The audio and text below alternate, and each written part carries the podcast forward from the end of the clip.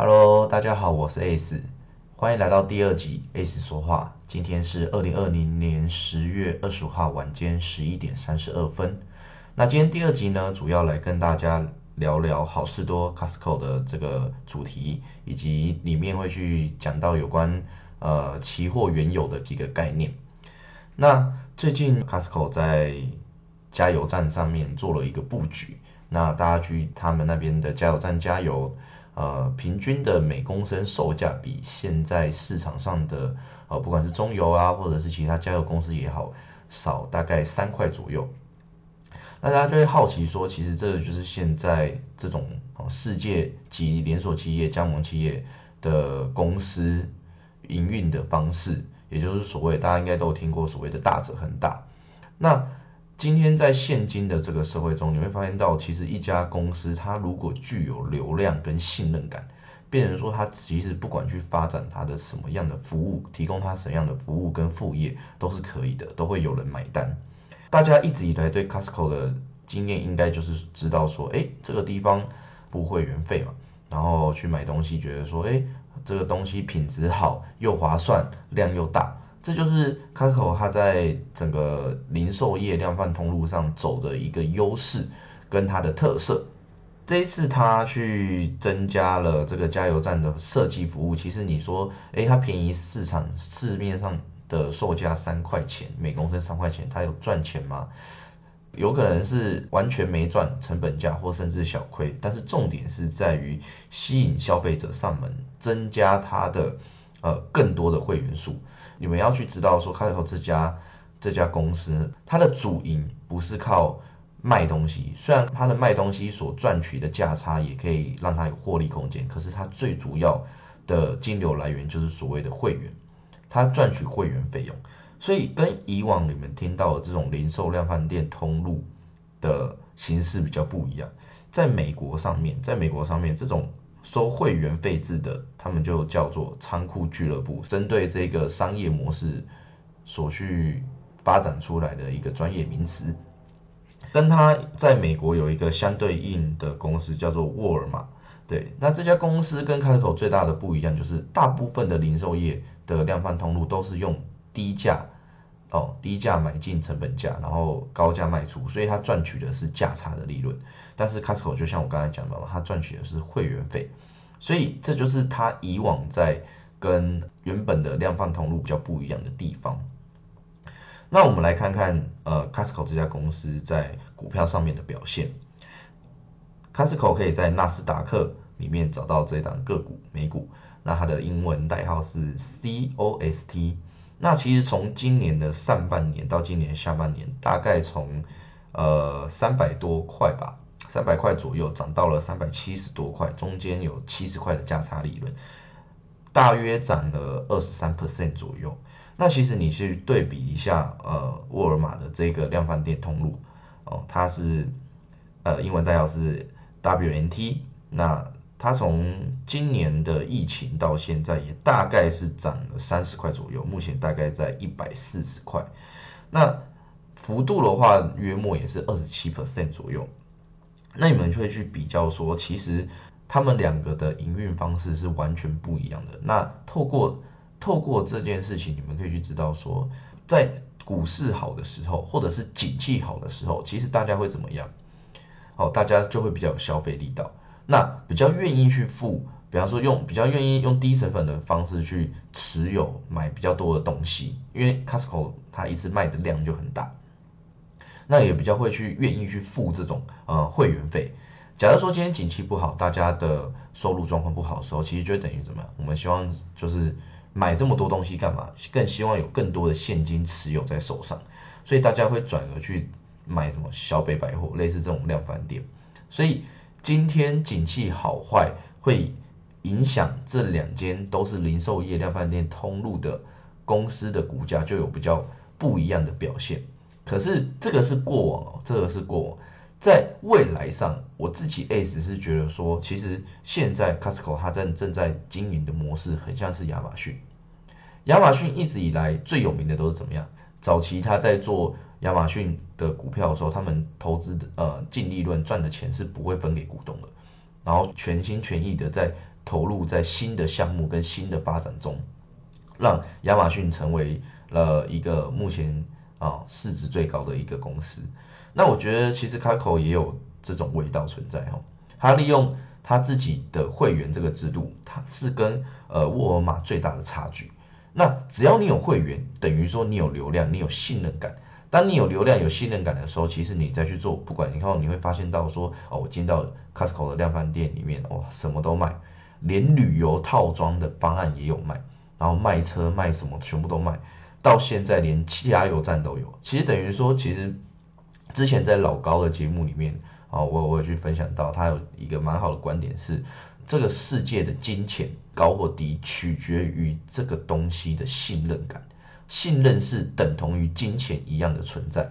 懂吗？所以说，今天当呃 Costco 有很大的会员系统，有很多的会员的时候，其实等于说，他不管去，甚至是卖房子，好卖保险都可以，都会有人去买单，而且它的量体都够大，就可以足够去谈到更低的成本，让会员觉得说，哎，自己得到了呃物超所值的空间。我觉得这是他们想要去呃进展的方向。那或许在未来看这样的商业布局，我觉得 Costco 在未来上可能会增加更多的服务项目，这个会让它跟沃尔玛这家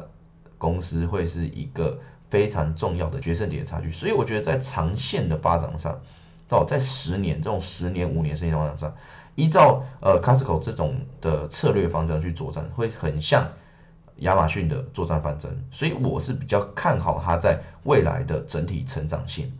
虽然说景气的上涨或下滑可能会影响到大家去购买的意愿以及加入会员这意愿，可是它只要多角化的去经营更多的服务，那就会让会员觉得说，哎，加入 Costco，不管是十一住行娱乐，我都用得到 Costco，所以 Costco 的会员是我必定要加的会员，这就会变成是自身关键。那如果当最后走到这一步的时候，那势必它的公司的市值跟跟亚马逊就会是一样，就是呈指数型上涨的空间，是很有空间去做一个发挥的。这是我在如果今天是一个价值投资的话，这是我比起沃尔玛，我会比较愿意投注在好事多的这一家公司的体制上，因为我看到它的是在未来展望展望里面的这种战略价值的特性。跟亚马逊的特性，他在做他们成功案例，成功案例。所以其实同学们，你们在着重在于一家公司的表现上，一定也要去看它在未来的营运方方针上面的发展，是不是你认同，是不是你觉得哦，这个东西是具有长线发挥价值的空间，这时候我们才去做所谓的价值投资嘛。好，那。在这个地方，就是 Costco，它很聪明哦。你想想看，要每每一年缴得起会员费，而且它这一次怎么样？在今年还出了一个哦新的黑卡制度，它就是要针对所谓的中高收入的族群去做进攻。那这种中高族群进攻，假如说我今年的会员全部都是中高族群，那你想想看，它在未来不管在推动任何事业体上，这些中高族群都是有付钱能力的。那今天你们只要取得它。什么的关键东西，关键要素就是所谓的信任感。只要这些中高族群愿意信任你这家公司，哦，觉得你这家公司得到他们，比方说便利性，哦，的品质都很好，你得到他们的信任，要他们掏钱，真的是很再简单不过的事情。所以这是一个环环相扣的战略价值跟战略策略。我觉得在 Costco 在这件事情上是做得很成功的。好，那在。聊到有呃这一次他们在布局这个油价嘛，那因为我自己本身是做期货的交易员，那我们主要也要是顺顺道的去分享一些期货的概念跟知识。那我们除了聊聊一些总经的议题外呢，然后去聊聊一些三维模式，因为我自己本身也是一个创公司的创业家嘛，所以我很希望在这个频道里面我去跟大家分享哦，不管是商业模式的建立，一家公司的价值以及。哦，让大家带大家去看到不同的商业模式，然后去认识，然后以及我也会带到专业交易的部分。那讲到油的这个部分，我们会讲到的就是像原油期货这个东西，就是它是属于一种商品期货。期货一般我们就是分简单的两大类，好，商品期货跟指数期货。像一般听到的台指期、道琼、纳斯达克这种都是属于指数型的期货。那像原油、可可。咖啡这种原物料的东西，它就是属于商品期货。那通常在商品期货里面，我们呃原油有一个蛮重大的特性，就是原油期货它在相较于其他期货的表现上，它的波动是比较大的。好，那波动大的当然意味着它的风险就相对大，所以这个是在建议新手哦投资人哦，就是建议各个投资人他你们在要接触原油期货的时候，非常要去注意到的一个特性。它虽然波动大，但是也相对应的它的风险也比较大。可是波动大的好处会特别适合短线交易的交易员，因为有波动，它才适合在上下的波动波动中寻找价差空间去做交易。如果太稳定的交易，反而会让喜欢单冲、喜欢做稳定的呃短线的交易的交易员、交易投资人，他没有很好的利润空间。所以，像原油期货这种东西，其实是比较适合做短线交易的人，你可以去尝试的一个商品。好，那一般我们比较常听到的一些原油期货，呃，一般我自己啦，ACE 我自己大部分在做的都是纽纽约交易所的轻原油，我自己习习惯是做轻原油。虽然说在油的部分，呃，有分为台湾里面可以做布兰特原油，但是我在做这种海外期货商品的时候，我通常是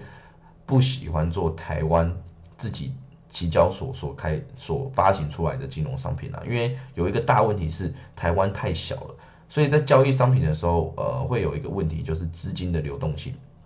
期货商品点数的流通性，所以很长你会听说，哎，我在台湾做海外期货商品，比方说交易量很低，或者是特别容易发生滑价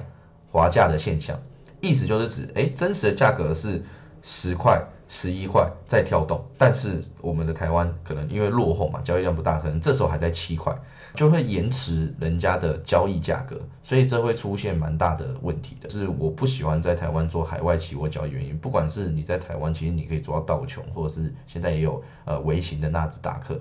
那但是我大部分如果是做海外期货商品，我还是建议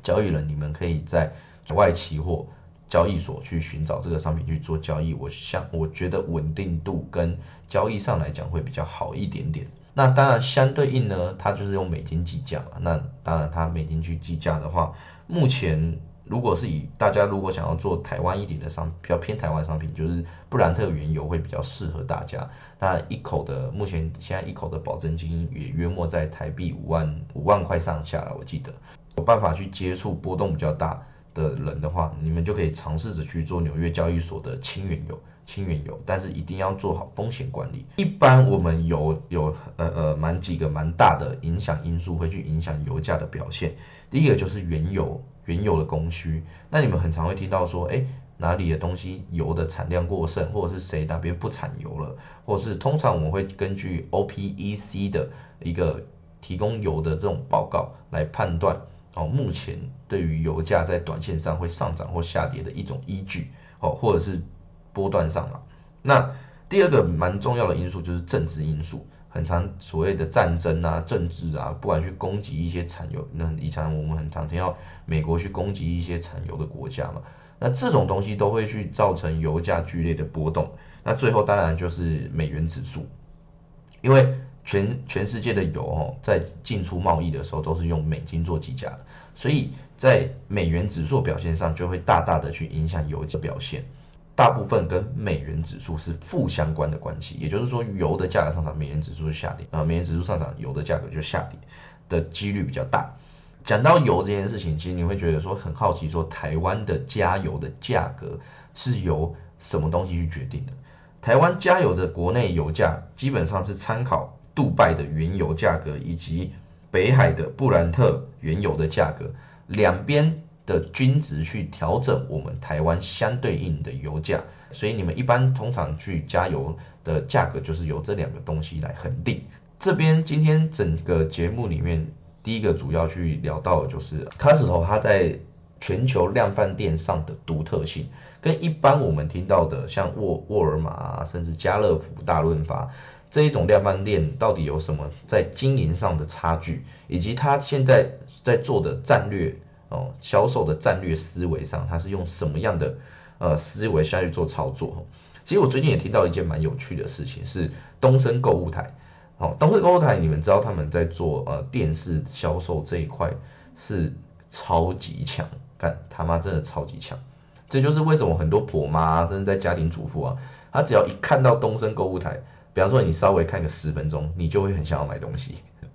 对啊，所以他们在这个购物台销售的这个流程都是经过特别设计的。那尤其是最近他们做了一件事情，是好像有一个类似像微商的这一种微商二点零的商业模式。一般所谓的微商就是，比方说我去跟人家买断货嘛，那我自己去做，呃，以我个人的品牌、个人的信任感去做一个呃商品的代销或销售。微商二点零指的是他不需要去买断商品，而且每一个人都会是一个经营的品牌经营点。那他就是把这个 Q R code 给你，现在流行什么？就是所谓的折扣码。我给你一个折扣码，只要是透过你这边贩售出去的，你都可以参与利润的分润跟拆成。所以这是一个很强的系统。东升它本身就是一个很强的卖东西的频道、量贩的频道，但是他把这个权利再放到他的观众里。观众，你今天看我节目，你可以买我东西，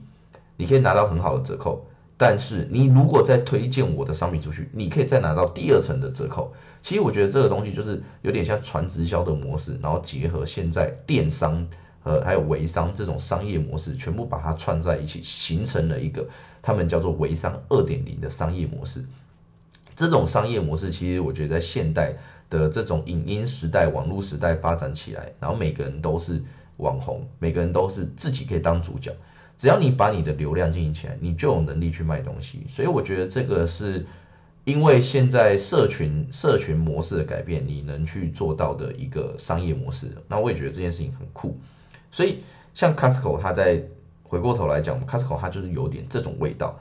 它有流量，它就是什么都可以卖，而且会员现在大部分的人对 Costco 最好的信任感就是你的东西绝对物超所值。重点就是物超所值，Costco 推出来的东西就是便宜、划算又好用，修个短袜，所以这就是他们想要去打的一个定位性，嗯，得到大家很强烈的信任感。那这件事情他们又针对的族群又是中高收入的族群，所以这件事情在整个营运的模式上，我觉得是非常强的，那也是非常看好 Costco 在未来的五年内的发展。所以说这个是蛮重要，决定说如果都是量贩店通路的股票，我们要如何去做？我自己是怎么如何去做一个选择？其实我看的是，因为既然都要做价值投资，那我们要看的是它长远的发展性。对，那再来就是第二个部分，就是我们今天有提到一些油的观念啊，还有原油的观念。其实，呃，我以往在交易原油的经验上，会比较以一些特殊消息面。这种东西去做套利，因为我是投机者嘛。比方说短线，短线上因为哦贸贸易，不管是贸易或战争或什么因素造成油产量过剩，当油产量过剩的时候，你们就会知道说，那那势必油价就会下跌。然后我们找到这种投机点，去在相对的高点上做一个放空。那或者是今天呃因为战争导致原油在运输上有短缺的现象出现的时候，我们可以在这时候做买多的动作。其实这种利用消息面去做一个套利是呃投机者必须要学会的一个技巧之一。但是大家也都知道说，目前呃原油的产量其实是过剩啊，因为现在大家都在产油。那其实这个东西油啊，油价这个东西也会大大的去影响我们股市啊，以及大家的民生的这种因素。因为你们也知道，油可以拿来做很多的东西，很多的事情，甚至是能源，不管是贸易。还是运输业、航空运输，甚至是一般我们生活会会用到的一些产品，它的制造来源都必须要都可能跟油有关。所以当油价在提升的时候，就会造成这些企业的成本变高。当成本变高，就会去侵蚀他们的净利润，那就会表现就会让他们净利润是下滑的状态。但是油价如果过于便宜，虽然说，哎，表面上因为油价便宜，在短线上他们赚到钱了，可是因为油价便宜的时候，会有一个另外一个疑虑点是，投资在能源股上的债券，甚至是代表说，哎，这些原本原油所产生的国家都是所谓的新兴国家，那投资在新兴国家标的的，不管是 ETF 或者是基金，就会受到很大的影响，因为他们原本是有很好的价格去谋取利润嘛。那但是现在油价下跌了，等于说它赚钱的能力变低了，那也会影响到他们当地的呃这种指数型的表现。所以经济就是这样环环相扣，它有好的一面就有坏的一面。但是身为投机者，当然就是我们去找到我们可以适当的切入点。那一般会，我会比较建议新手尽量是不要先不要碰原油期货了。那因为原油期货在震荡上是比较大，是比较危险的。我建议你可以先从指数型的交易商品开始尝试，道琼到纳斯达克，接下来才到原油。我觉得是一个比较好的方式，除非你真的很赌性坚强哦，或者是你很有钱，那我就不管了。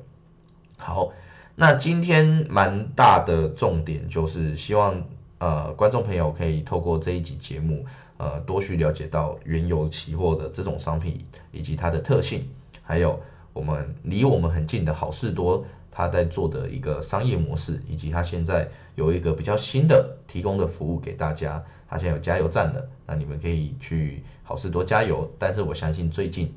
最近如果你去加油的话，应该是蛮塞的，因为捡便宜的机会就是会造成人潮拥塞的时机。好。那今天的分享就到这边喽，那也感谢大家的聆听，那请记得就是如果喜欢我的分享的话，请大家多帮我分享 S 说话的这个频道给大家。那今天分享到这边喽，晚安，拜拜。